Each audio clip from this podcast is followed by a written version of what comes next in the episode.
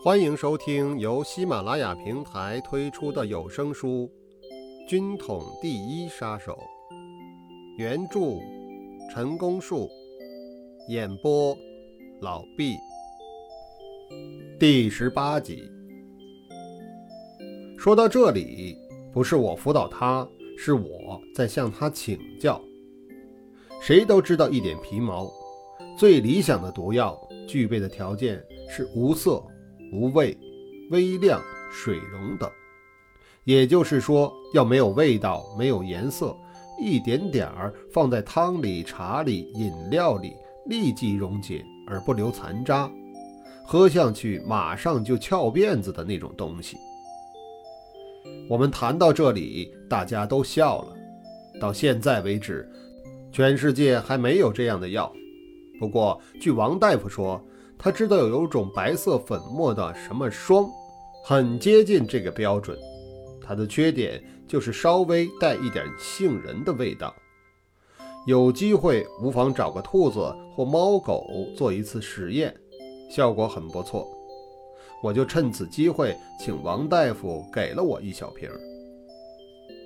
王子香大夫常常一个人拿他自己做实验，我看这总有几分冒险。可是他却泰然处之。有的人不了解，误以为他是给自己打吗啡针。他听到这些闲话也不做分辨，依然我行我素，试验如故。我和王子香兄相处日久，建立了感情。我觉得他是个纯真的人，所以我有什么说什么，已经到了不拘于行迹的程度。因为我在天津耽搁的时间太长，心里非常着急。我要求子香兄催一催吕一民，看他进行的怎么样了。等把吕一民找来一问，仍然是连点影子都没有，令人大失所望。想制裁吉鸿昌一事虽无期限，但自接到命令那天起，计算一下也有好几个月了。论职责，实在难以交代，而何况吉鸿昌日渐嚣张，更要早一步把他消灭，以除后患。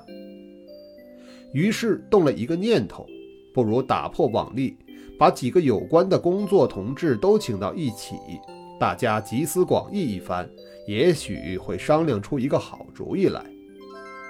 我把这个意思就教于子香兄，他自然同意。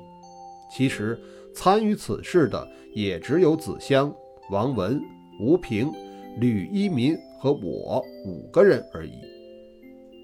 大家的确都很热心，虽情绪高涨，苦在毫无头绪。王文提出来的意见，我认为是最切合实际了。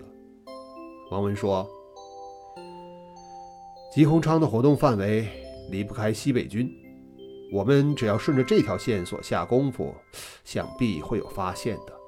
比如，在我们的亲朋故旧中，说不定就有现成的关系。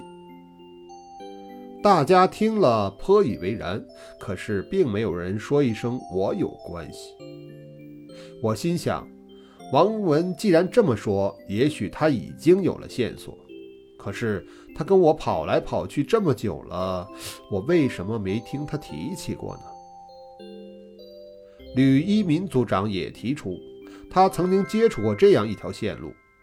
他们是两个人，过去都任高级军职，一个是保定军官出身，一个是老行伍，思想都相当保守。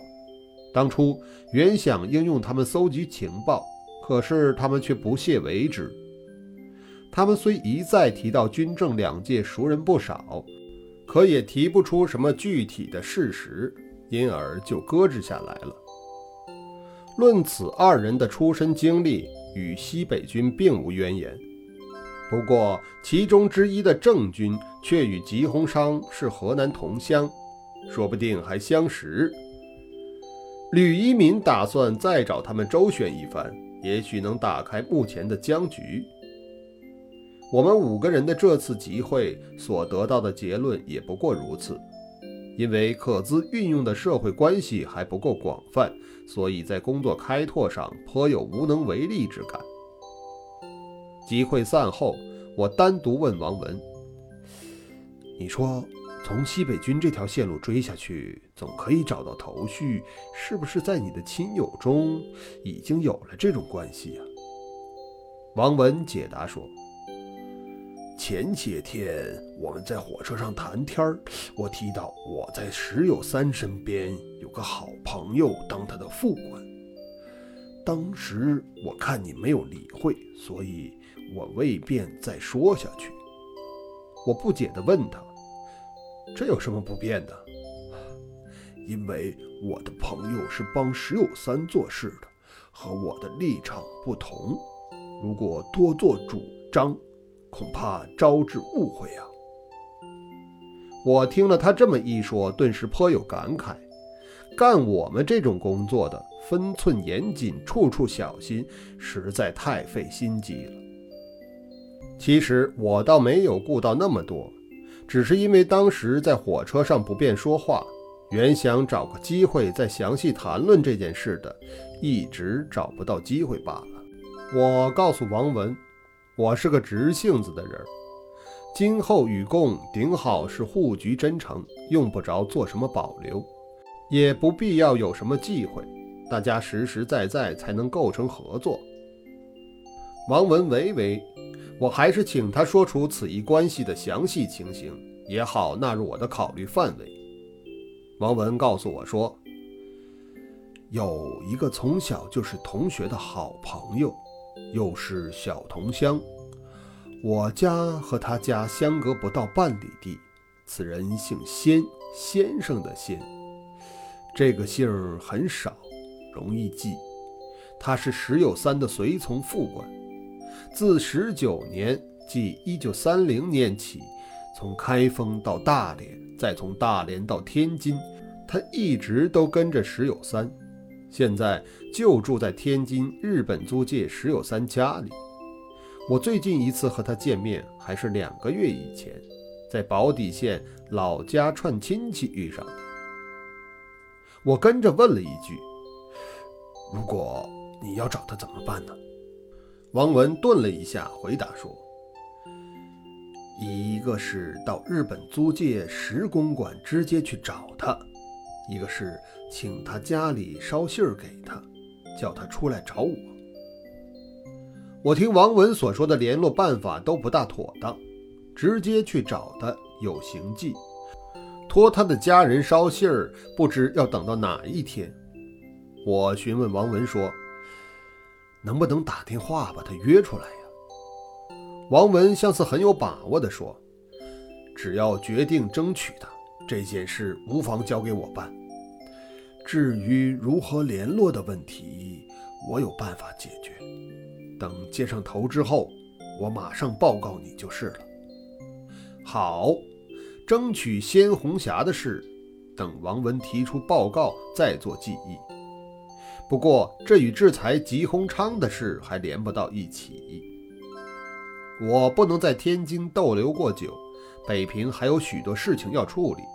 我决定再回去一趟，同时也希望能在北平搜集到有关吉鸿昌的动态情报。回到北平后，我先去找直属通信员范行，在前文中提到过，范行是北平站的情报梁柱。此君神通广大，颇有神来之笔，的确是有办法的。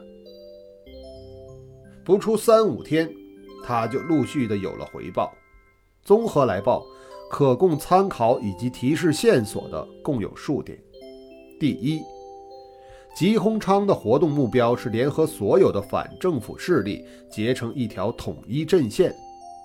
主其事者，除吉鸿昌本人外，尚有。宣侠父、南汉臣、张木桃等共产党员。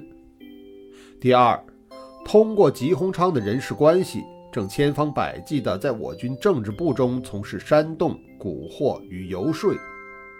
第三，不因吉鸿昌所属部队之瓦解而放弃军事武力之重建，故仍在冀、鲁、豫、察、绥各省。